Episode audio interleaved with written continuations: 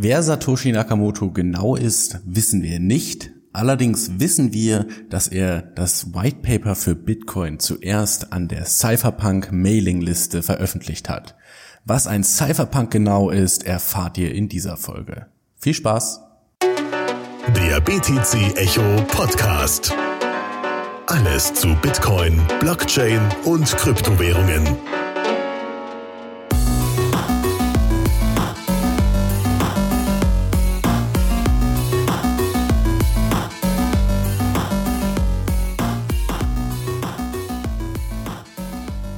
Hallo, hallo. Herzlich willkommen zu einer weiteren Folge vom BTC Echo Podcast. Wieder mit Dr. Philipp Giese. Hallo. Und meiner Wenigkeit, Alex Roos. Der Stuhl steht bereit für den Zuhörer. Herzlich willkommen. Vielen Dank, dass du uns wieder eingeschaltet hast. Wir haben ein super spannendes Thema heute.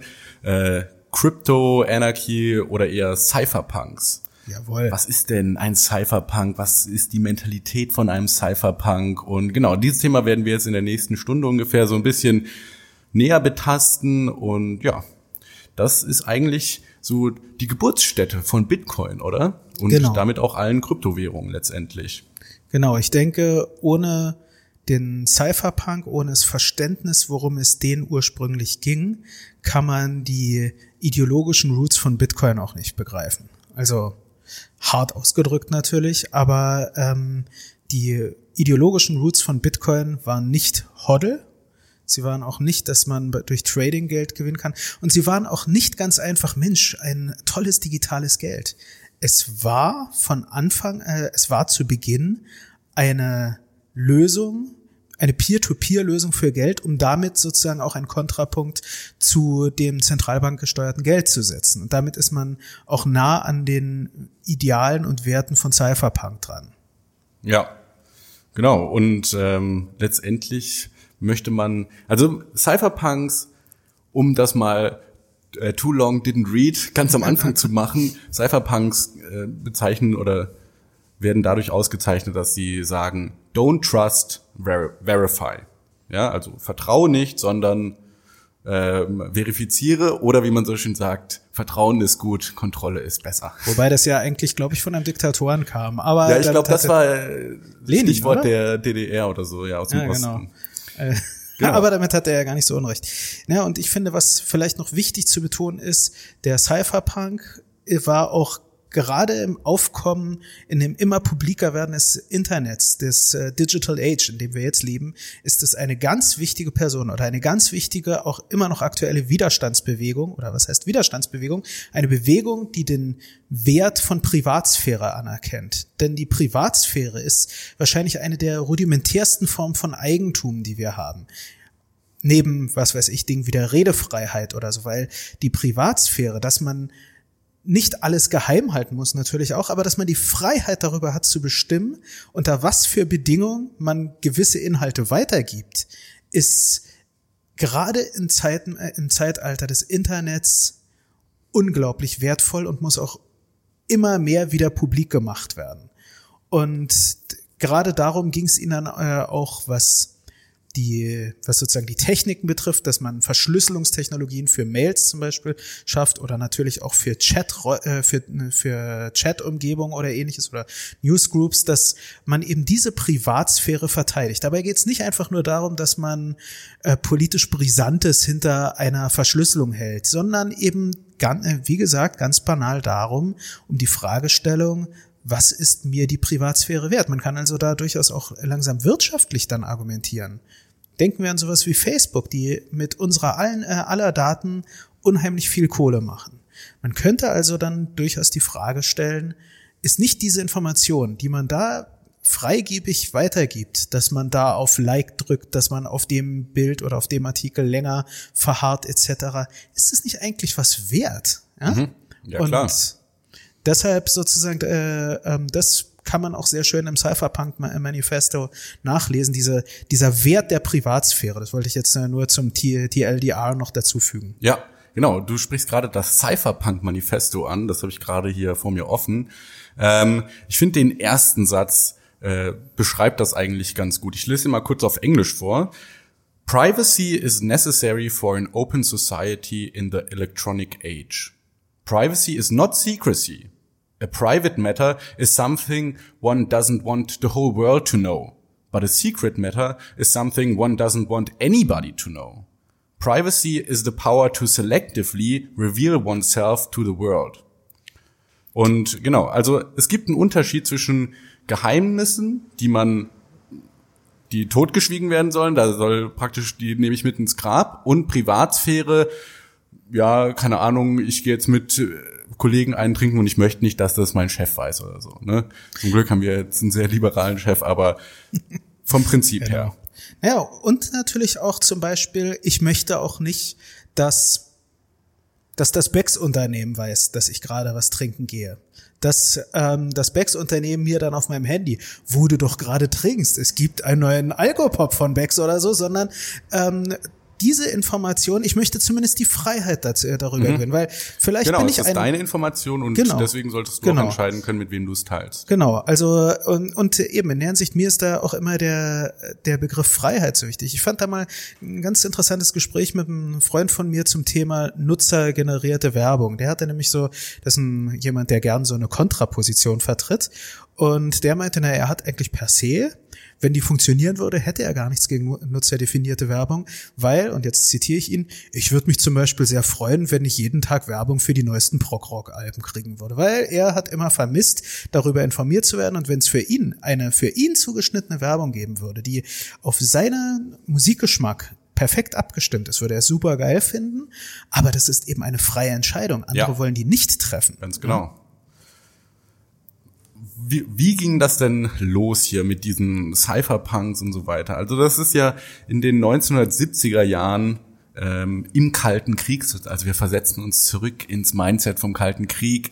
Drüben im Osten äh, sitzen die, die Russen, im Westen sitzen die Amis und äh, ja, die wollen natürlich, die haben Geheimnisse voreinander und da entsteht dann praktisch die Public Key Cryptography. Und das ist ein Durchbruch von immensem Ausmaß, weil das auf einmal heißt, wir können Daten so verschlüsseln, dass die nicht zu knacken sind. Also es ist einfach unplausibel, dass die jemals geknackt werden. Und genau, das ist, wurde dann praktisch für den Otto Normalverbraucher auch äh, plausibel, seine Daten so zu verschlüsseln. Und jetzt muss man sich ne, wieder in die Mentalität versetzen. Damals in den USA galt so eine Form von Kryptographie als Munition. Ja, es war also als Waffensystem klassifiziert und deswegen, wie du gerade gesagt hast, war der, äh, ah, das war vor, vor dem Aufnehmen des Podcasts, aber da hast du gesagt, äh, man durfte das zum Beispiel jetzt nicht exportieren. Ne?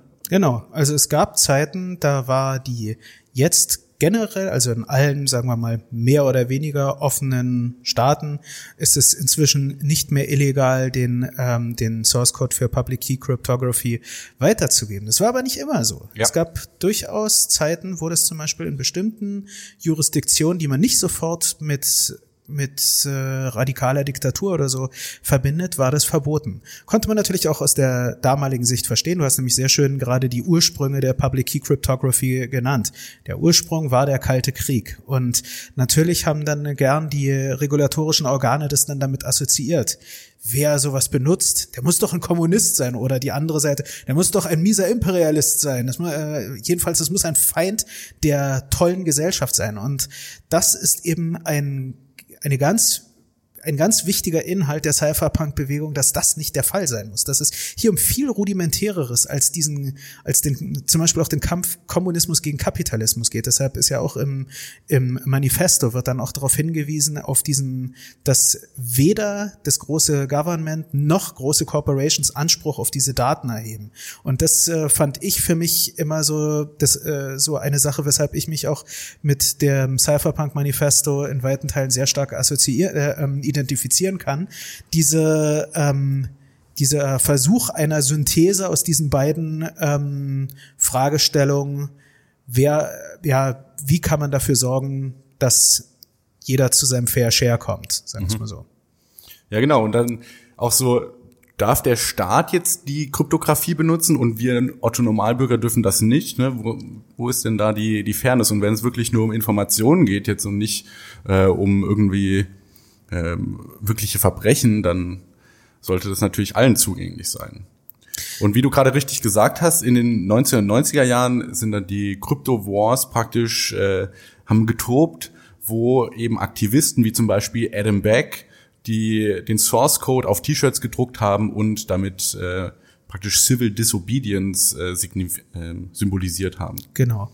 Und na, ich meine, man darf ja auch dabei nicht vergessen, dass wir die Welt war damals auch an einem Scheideweg, weil auf einmal, und das ist auch immer noch in weiten Teilen so, werden bestimmte Rechte, die in Zeiten vor dem Internet noch gang und gäbe waren, die werden heutzutage teilweise nicht mal mehr in Frage gestellt.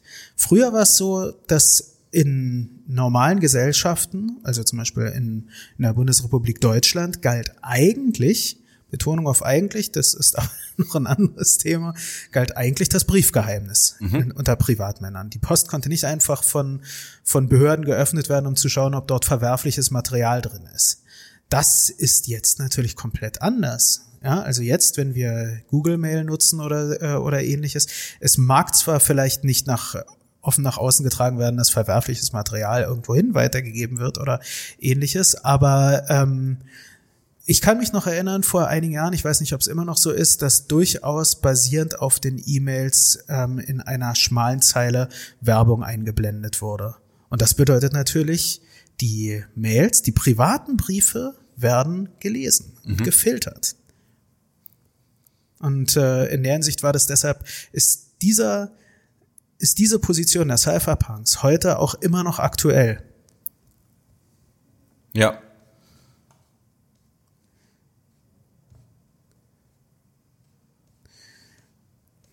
Und zum Thema Aktualität kann man ja nämlich auch, also sozusagen, da kann man ja auch ein bisschen Sprung langsam, wir waren jetzt viel in den 90ern, ja, mhm. und ähm, man kann natürlich die Frage stellen, warum beschäftigen wir uns in einem Krypto-Podcast damit? Mit einem, in einem Bitcoin-Podcast, meinst du? mit einem, ja. Also nicht mit einem Kryptographie, sondern einem Kryptowährungspodcast. Ja. Weil, wie schon der Begriff Kryptowährung suggeriert, die beiden Themen zusammenhängen. Und weil eben, weil eben Bitcoin selbst, ob schon es wie man ja inzwischen sehr gut weiß, nicht hundertprozentig anonym ist, es immerhin pseudonym ist und ähm, da es halt auch sehr, sehr stark um diese Fragestellung geht, kann die Bank zum Beispiel, kann eine Bank einem Transaktionen verweigern?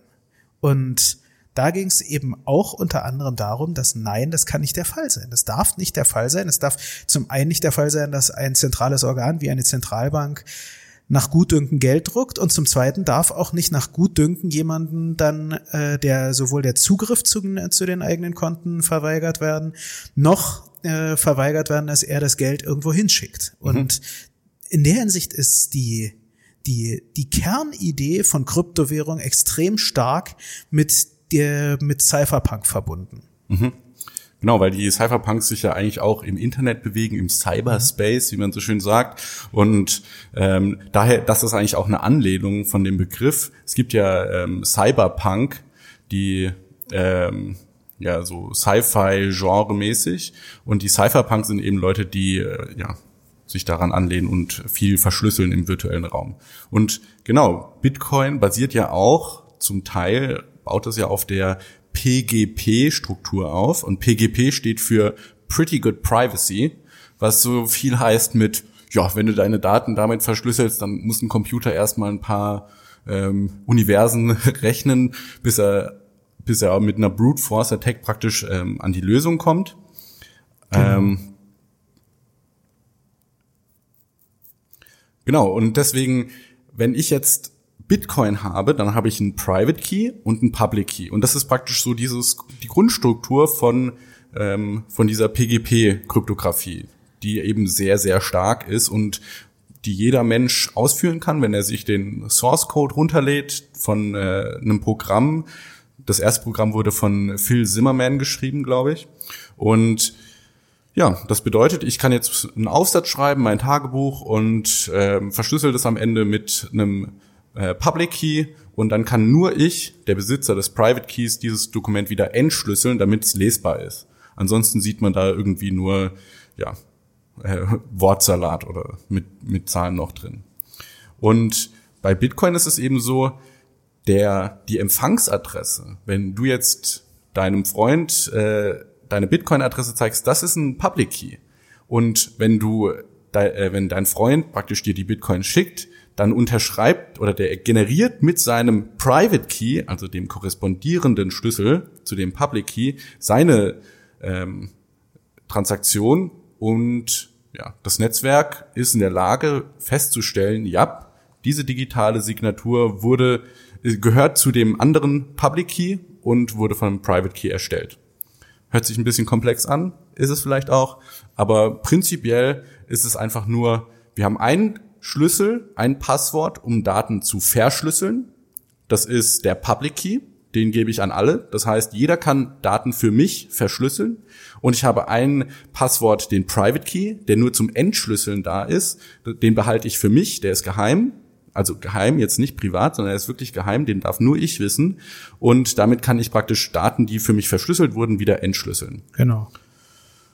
Und das ist äh, revolutionär gewesen damals in den 70ern. Damit wurde das ganze Ding losgetreten. Genau. Und, und seither, wie gesagt, die Entwicklung mit Bitcoin, mit den äh, Crypto Wars und all diesen ganzen Kryptowährungen, die wir heute haben. Genau.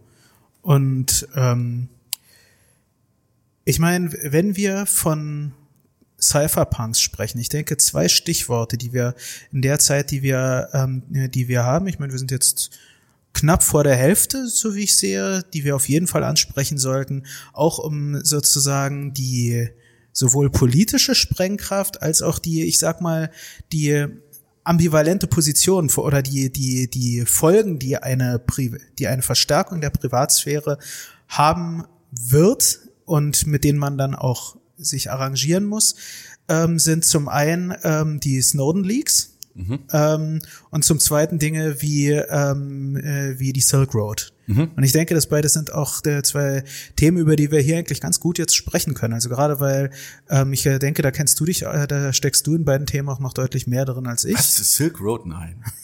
Ich habe nicht gesagt, dass du da irgendwas aktiv drauf gemacht hast oder so, ja, darum geht's ja nicht. Sondern einfach, ähm, der, der, da du ja auch äh, mit der Monero-Community viel zu tun hast und so, glaube ich, bist du zum Beispiel, was den aktuellen Stand ähm, von äh, des Trials von Ross Albrecht betrifft und ähnliches, bist du stärker drin. Für dich, lieber Zuhörer, kurz mal als Einführung. Fangen wir, womit wollen wir anfangen? Snowden oder oder ähm, oder Silk Road? Uh, fangen wir mit Silk Road an. Silk Road. Silk Road, die Seidenstraße, wie der Name ja so schön dann auf Deutsch heißt. Die digitale Seidenstraße. Auf der ja, was war die ursprüngliche Silk Road?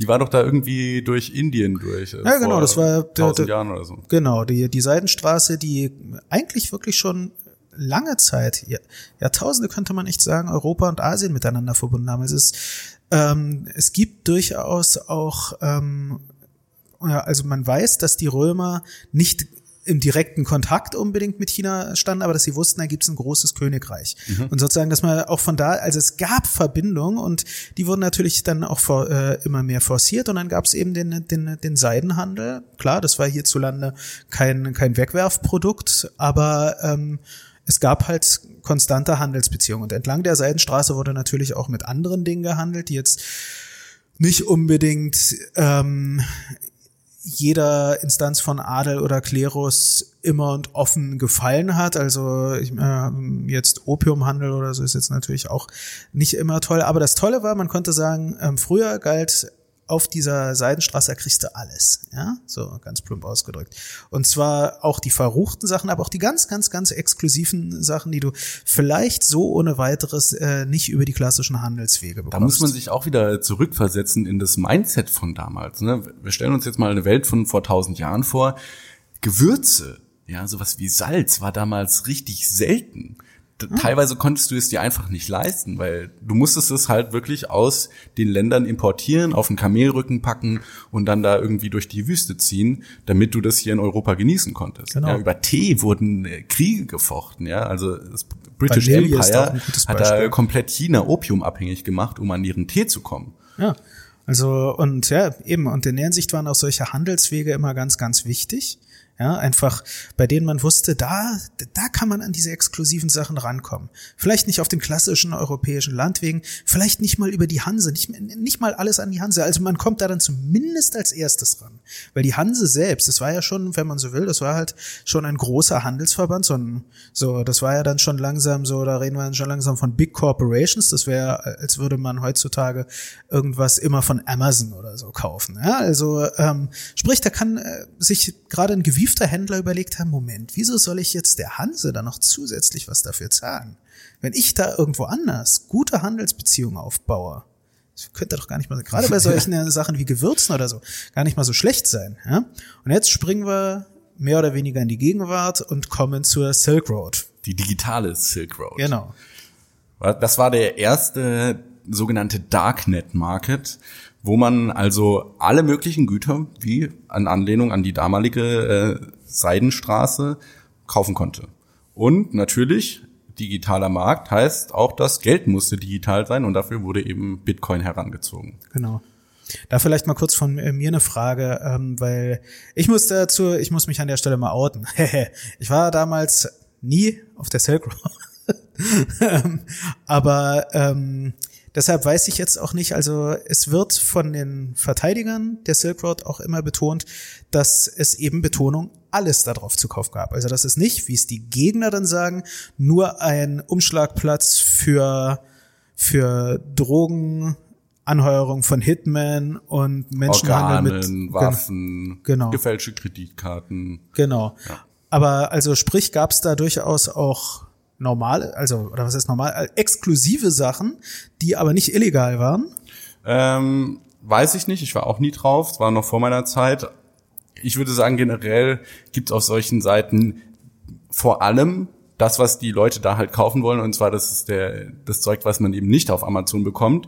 Aber es gibt ja zum Beispiel Open Bazaar, diese dezentrales Protokoll, das praktisch auch ein äh, Marktplatz ist. Und da kann man auch T-Shirts kaufen und Stempel und Sticker und so weiter. Und halt auch noch Drogen und, und hast nicht gesehen. Ähm, ich denke, das ist einfach so eine es ist halt praktischer, was bei Amazon zu bestellen, wenn es Amazon eh hat, ja. Und wenn Amazon ja. Organe hätte, dann würden wahrscheinlich auch viele Leute Organe bei Amazon kaufen. Ja, ja, ja. ja, das stimmt wahrscheinlich. Na, und ich denke, eine andere Sache, die sozusagen auch nicht nur in dem ultimativen Ende der Silk Road eine Schwäche war, sondern die Silk Road selbst war, zwar hat man da mit einer dezentralen Währung namens Bitcoin gezahlt, aber das Protokoll, wenn ich mich recht erinnere, war zentral. Ja, genau. Und ähm, natürlich ist da dann noch immer wieder so eine Sache bei so zentralen Sachen, da ähm, kann eine Stimmung sehr schnell den gesamten Markt einnehmen. Und das Faszinierende finde ich auch bei Open Bazaar ist eben, Klar, natürlich. Man kann dann, äh, man kann die, An äh, die Anlaufplätze für zum Beispiel Drogen oder so kann man ansteuern. Das muss man aber nicht. Es gibt Leute, die, äh, die selbstgedruckte T-Shirts verkaufen. Ich war auf einer Seite, die äh, selbstgemachte äh, Chili-Soßen, die halt höllisch scharf sind, da verkaufen und so. Also sprich, vollkommen, also nicht so normale Sachen, dass man sie unbedingt bei Penny alle kriegt oder so, aber ähm, Sachen, die po äh, politisch absolut nicht verwerflich sind und absolut nicht illegal sind, die können halt da dadurch, dass die Sache so dezentral ist, stehen die halt für sich. Mhm. Die interessierten Kunden, die die werden gar nicht in Berührung mit anderen Dingen kommen. Ja? Und deshalb werden so zum Beispiel dann die etwas Konservativen oder so, die jetzt mit Drogen und so nichts zu tun haben wollen, werden auch per se nicht direkt sofort abgeschreckt. Ich glaube, das war bei der Silk Road durchaus ein Problem. Ich meine, du musstest halt schon viele Klimmzüge unternehmen und dafür, um irgendwie ein Batik bemaltes T-Shirt zu kaufen, wird man sich jetzt nicht, ne, wird man sich jetzt nicht eine ja, Tornote genau. ähm, anschaffen, Bitcoin akquirieren, um dann das zu kaufen. Das macht man halt nur, wenn man das nirgendwo anders kriegt. Ganz genau, ja. Und in der Hinsicht wurde das alles, glaube ich, auch durch Open Bazaar einfacher. Ja, das ist auf jeden Fall im Kommen und da, da wird ja auch bald äh, Kryptowährungen drauf gehandelt oder ist sogar schon. Naja, aber nichtsdestotrotz kommen wir zurück zum Thema Cypherpunks. Ross Albrecht, der vermeintliche äh, Erfinder der Silk Road, ist momentan im Gefängnis und wird auch zu den Cypherpunks gezählt, zu den späteren Cypherpunks. Ähm, Satoshi Nakamoto war auch ein Cypherpunk, ja. Also das Bitcoin White Paper fand seinen Ursprung auf der Mailingliste der Cypherpunks. Und ähm, also, ne, Cypherpunks, wie kommunizieren die? Die haben eine E-Mail-Liste, wo man sich eintragen kann mit seiner E-Mail-Adresse und dann kann da jeder äh, E-Mails hinschicken. Man ist da praktisch in so einem Verteiler drin. Ja, die klassische Newsgroup halt. Genau. Da kann man ja gerade mal so ein paar bekannte Leute durchgehen, die dazu gezählt werden, zu den Cypherpunks, Ja. oder? Wäre vielleicht ganz interessant. Adam Beck, habe ich vorhin schon gesagt, ähm, seit den 90ern Cypherpunk, auch äh, heute CEO von Blockstream, wenn ich das äh, recht lese. Hal Finney, der ja auch als einer der vermeintlichen Satoshi Nakamoto-Kandidaten äh, gehalten wurde, auch seit den 90ern dabei. Äh, Gregory Maxwell, Bitcoin Core Developer, äh, Julian Assange, der momentan in der ecuadorianischen Botschaft in London festsitzt und kein Internet hat. Ähm, Nick Sabo, auch ein Satoshi Nakamoto-Kandidat. Phil Zimmerman hatte ich angesprochen. Ähm, Timothy C. May, der die äh, Mailingliste gegründet hat und ja, als einer, der auch das äh, krypto-anarchische Manifesto geschrieben hat. Und dann äh, Wai Dai, der ähm, Erfinder von nicht Bcash, sondern B-Money. und ja, zu den späteren, also zu den späteren Cypherpunks gehören dann zum Beispiel eben Ross Albrecht, Peter Todd, auch ein Bitcoin Core Developer, Matt Corallo ist auch ein Bitcoin Core Developer, kennt man vielleicht. Ähm, Jacob Applebaum, der ja äh, ein Freund von Julian Assange ist. Edward Snowden natürlich. Genau, also es sind viele bekannte Persönlichkeiten aus der Bitcoin-Community assoziiert oder angehaucht von diesem Mindset der Cypherpunks. Genau. Und letztendlich ist ja dieses Mindset auch, Kryptographie ist ja nur Information.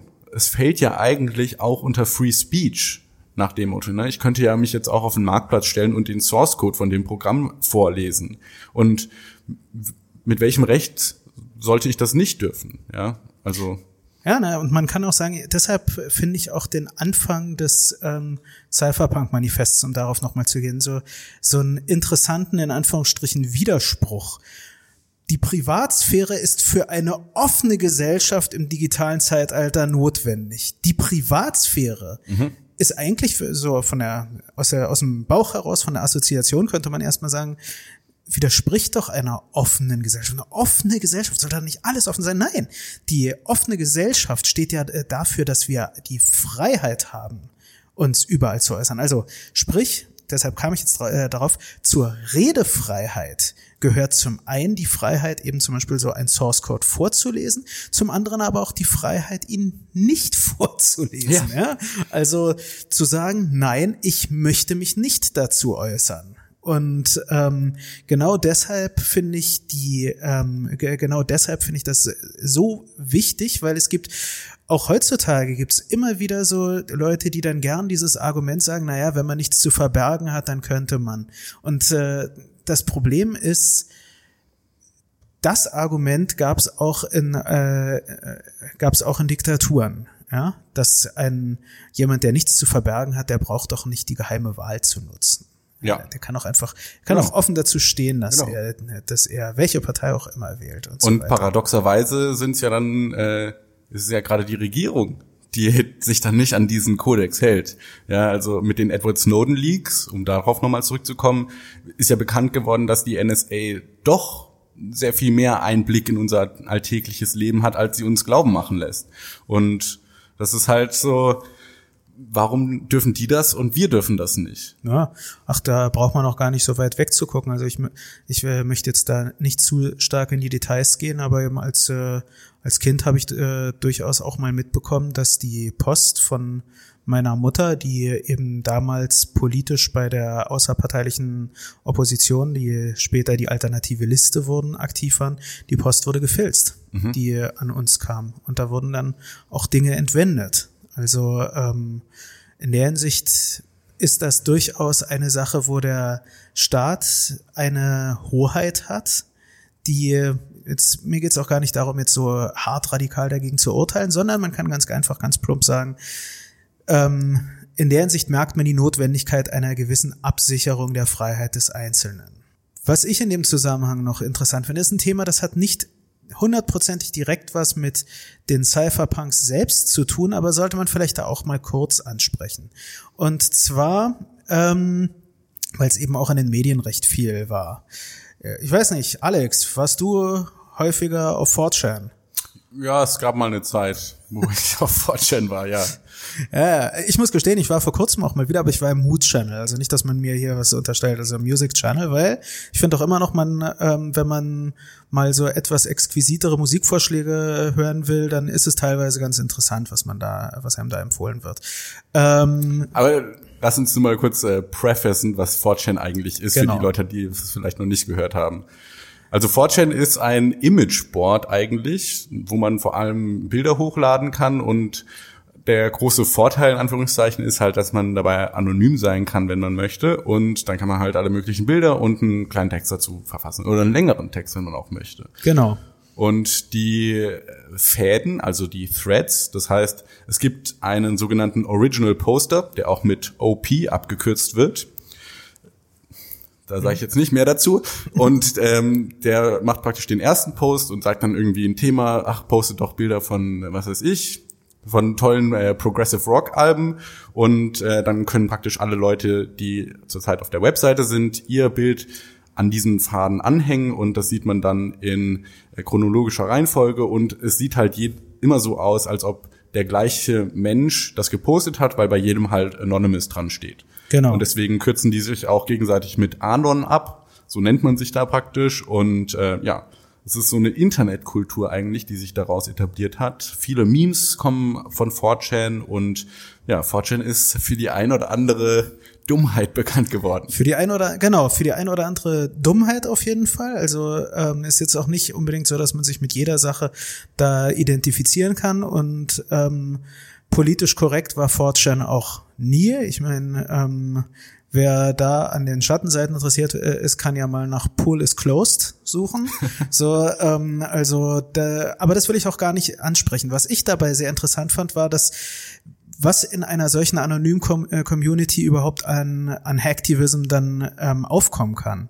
Und ähm, wir alle kennen das Time Magazine, das Time Magazine, was auch jedes Jahr eine Person of the Year ernennt. Also dann eben zum Beispiel ähm, Barack Obama, glaube ich, war es zweimal sogar. Ich weiß jetzt gerade gar nicht mehr. Trump wurde es jetzt aber dann auch mal. Nicht, ja. Nö, ich lese es auch nicht. Ähm, äh, Papst Franziskus war das. Also es sind natürlich meistens die großen Berühmtheiten. Als sie mal keine hatten, haben sie die einfache Lösung äh, genommen und haben haben dich, werter Leser, oder mich oder dich, Alex. Also sprich jeden, der digital unterwegs ist, was ob das jetzt sinnvoll ist oder nicht, sei jetzt mal dahingestellt. So, was haben jetzt 4chan und Time Magazine miteinander zu tun? Es, was ich persönlich wirklich unglaublich faszinierend fand, ebenso von der Sprengkraft, die eine solche Vollnerd anonyme ähm, Community haben kann, ist der Skandal um die, ich, äh, ich glaube, das war 2012 war das, ähm, die Wahl zum, zur Person of the Year. Dort haben sie die Wahl in einem riesigen Maße manipuliert. Zwar erstens auf Platz eins Kim Jong-un gesetzt. Also 4chan hat die Wahl genau, manipuliert. Genau. 4chan hat eine, eine Wahl, die durchaus international einsehbar war, etc., extrem stark manipuliert. Und nicht nur Platz eins manipuliert. Ich meine, das ist, das ist möglich. Ich meine, in meinen alten Studententagen ähm, habe ich, äh, haben ein paar Freunde von mir und ich haben zwei Leute auf Platz eins und zwei für die Wahl des Coke Leitmann 2003 damals gehoben. Also das ist machbar wurde dann aber, als gemerkt wurde, dass wir da mit, äh, dass wir Wahlmanipulation beteiligt haben, wurden die beiden gebannt, was vielleicht für den Coke Leitmann 2003 auch besser war. Ähm, andere Geschichte. Die haben nicht nur Kim Jong-un, den, ähm, den Diktator von Nordkorea auf Platz eins gemiem, äh, gehoben, sondern haben alle nachfolgenden ähm, Favoriten haben sie so angeordnet, dass die Initialen dann insgesamt etwas ergeben haben, nämlich KJU Gas Chambers, weil eben damals war der, war halt so eine Kontroverse, die viel diskutiert wurde, war, ob in den Arbeitslagern von Nordkorea eben wie im Dritten Reich Gaskammern verwendet wurden oder nicht. Ähm, und darauf wollten sie aufmerksam, äh, wollte, wollte man halt aufmerksam machen. Und was ich so das Faszinierende dabei finde und wo für mich dann auch die Brücke zu den Cypherpunks da ist, ist, dass dort eine Community, die sich häufig überhaupt nicht gegenseitig gesehen haben, die unter einem Namen alle laufen, sozusagen, mhm. unter dem Namen Anon, dass die eine, ein, ja, so viel Aktivität und so viel auch strategisches Denken an den Tag gelegt haben und eben auch eine solche IT-Affinität, dass sie eine ähm, Wahl komplett manipulieren konnten. Ja, und ähm, das ist natürlich im Guten wie im Schlechten faszinierend, finde ich, ja. Und äh, zeigt zumindest, wie sehr man auch auf Informationen aus dem Netz sozusagen da auch äh, immer wieder einem klar sein muss, da auch äh, das kann von verschiedensten Seiten manipuliert werden. Ja, auf jeden Fall. Ja, diese IT-Affinität zeigt sich auch äh, nochmal in dem Cypherpunk-Manifesto. Da schreibt der Autor, der übrigens Eric äh, Hughes ist, äh, Cypherpunks write code. Also wer sich Cypherpunk nennen möchte, sollte nach dieser Definition von 1993 äh, programmieren können. Und letztendlich geht es darum, praktisch die Technologie zu verwenden, um Privatsphäre, die wir, wie er am Anfang sagt, für eine offene Gesellschaft brauchen, ähm, zu erlangen. Weil sie wird uns nicht geschenkt, sondern wir müssen sie greifen und selber dafür sorgen. Genau. Und ich denke, vielleicht so, ähm, wir nähern uns ja jetzt auch, wir äh, einige Minuten haben wir noch, aber vielleicht, äh, ich bemühe mich jetzt seit letztem Mal ein wenig immer den dem Zuhörer, also dir, lieber Zuhörer, eine Hausaufgabe mit auf den Weg zu geben. Oder okay. keine Hausaufgabe, sondern eine Anregung. Ähm, ich meine, es ist nicht so, dass wir alle großartige Programmierer sind, aber jetzt bezogen auf Kryptowährung, was wir alle, finde ich, machen können und sollten, ist, dass wir ein wenig mal hinterfragen, wie lagern wir zum Beispiel unsere Bitcoin, wie oder unsere Kryptowährung im Allgemeinen, wie wie pseudonym oder anonym sind wir unterwegs, können damit unterwegs sein, dass wir vielleicht auch unser Investment selbst mal hinterfragen. Also das mag jetzt bei den klassischen Kryptowährungen weniger ein Problem sein als bei, wenn wir in irgendwelche Token investiert haben. Aber wie viel Kontrolle hat das Projekt, in das wir investiert haben, eigentlich dann über mein Investment noch? Also kann da eine Zahlung gesperrt werden zum Beispiel? Ja, und was kann ich, was, was für ein Wallet-Typen habe ich? Habe ich einfach alles bei Coinbase liegen? Ja, also nicht, dass ich jemandem jetzt sagen will, ja, das darfst du auf keinen Fall machen, sondern einfach, da gilt dann dasselbe äh, wie das, was man sich über sein eigenes Bankkonto dann irgendwann äh, halt denken muss. Diese Freiheiten, für die jetzt die Cypherpunk-Bewegung äh, steht, die hat man da halt dann nicht. Ja, und dann da einfach ich würde es sinnvoll finden, wenn man so eine gewisse Sensibilität dann ähm, äh, äh, dann entwickelt und dann gegebenenfalls auch mal ein bisschen mit anderen Möglichkeiten experimentiert, mal mit einem Wallet, wo man wirklich im hundertprozentigen Besitz der ähm, des Private Keys ist, arbeitet, vielleicht sogar in, äh, in Richtung äh, äh, vielleicht sogar in Richtung Node geht, ja, mhm. irgendwann, dass man einfach wirklich auch mehr diese Dinge, äh, den Besitz, den man hat, am Ende wirklich hundertprozentig besitzt. Ja. Vertrauen ist gut, Kontrolle ist besser. Da wäre man wieder. Genau. Und ähm, eines dieser, dieser Punkte ist ja auch immer, auch jetzt aus den vorigen Episoden, man kann das ja alles ausprobieren. Ja, Die Software gibt's im Internet, da kann man sich GNU PGP runterladen oder so und das einfach mal sich selber in Private Key und Public Key Paar erstellen und dann äh, einen Freund animieren, dass er das auch macht und sich dann so selber die Nachrichten verschlüsselt. Und man sieht dann selber, wie das so funktioniert, ja, und man sieht dann, wie so eine verschlüsselte Nachricht aussieht, mit so äh, fünf Strichen, äh, Beginn PGP Message und dann hört es auf mit fünf Strichen und End PGP Message und ja, der Text, der dazwischen steht, ergibt überhaupt keinen Sinn, wenn man den aber dann in sein Programm ähm, das selektiert hat, die Nachricht und sein Passwort eingegeben hat für den Private Key eben, dann kann man es auf einmal lesen. Genau. Und letztendlich ist das einer der, der, der Säulen für Bitcoin. Genau. Und ja, das ist vielleicht dann nämlich auch eine zweite Anregung.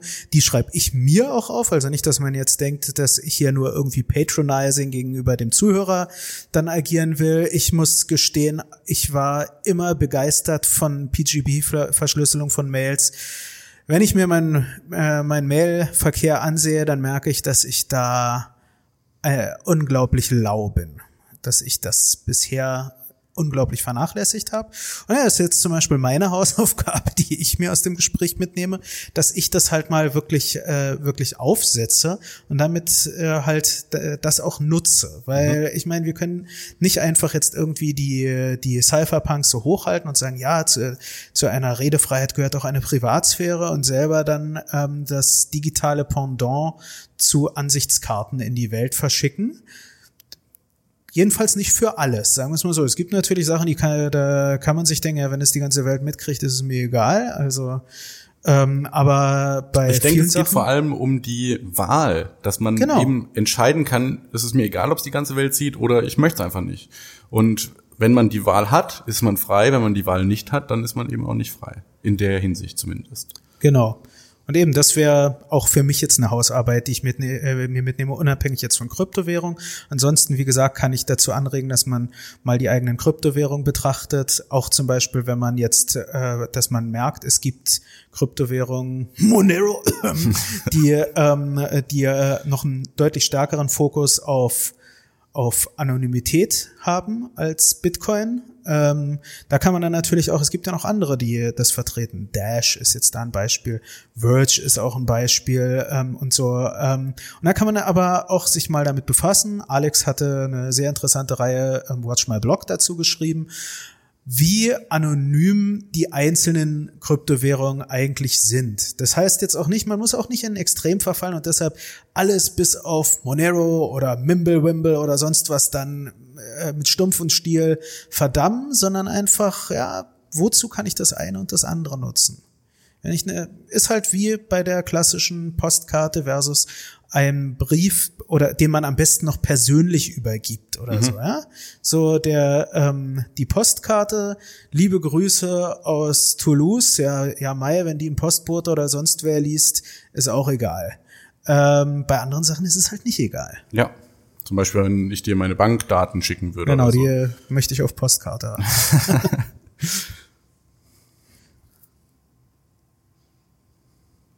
Ich denke, wir haben jetzt da langsam alles abgefrühstückt, oder? So für, ja. für die Folge.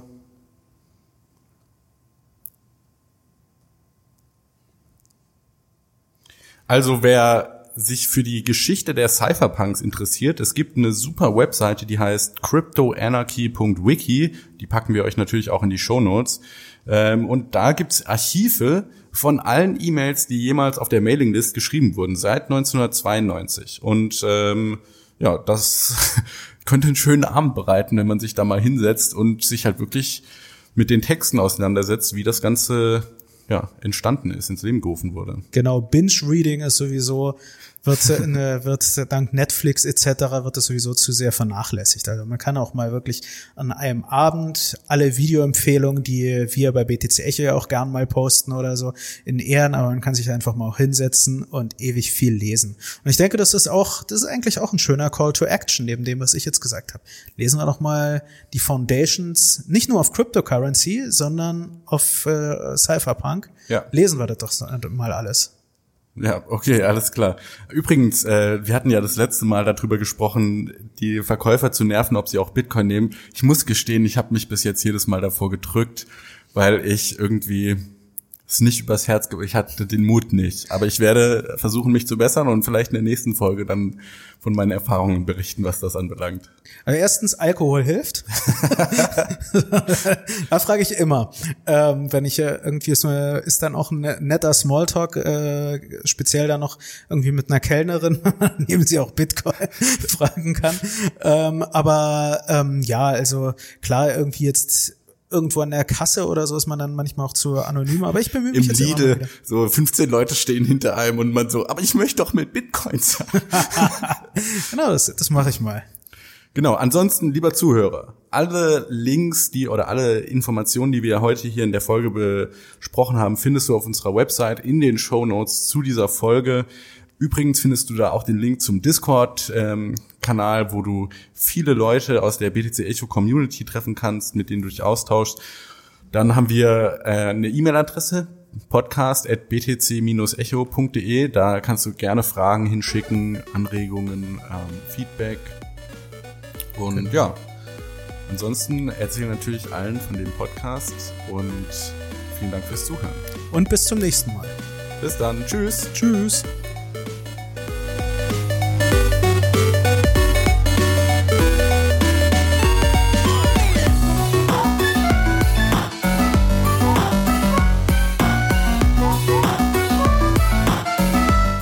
Alles, was das Kryptoherz begehrt, findest du auf btc-echo.de.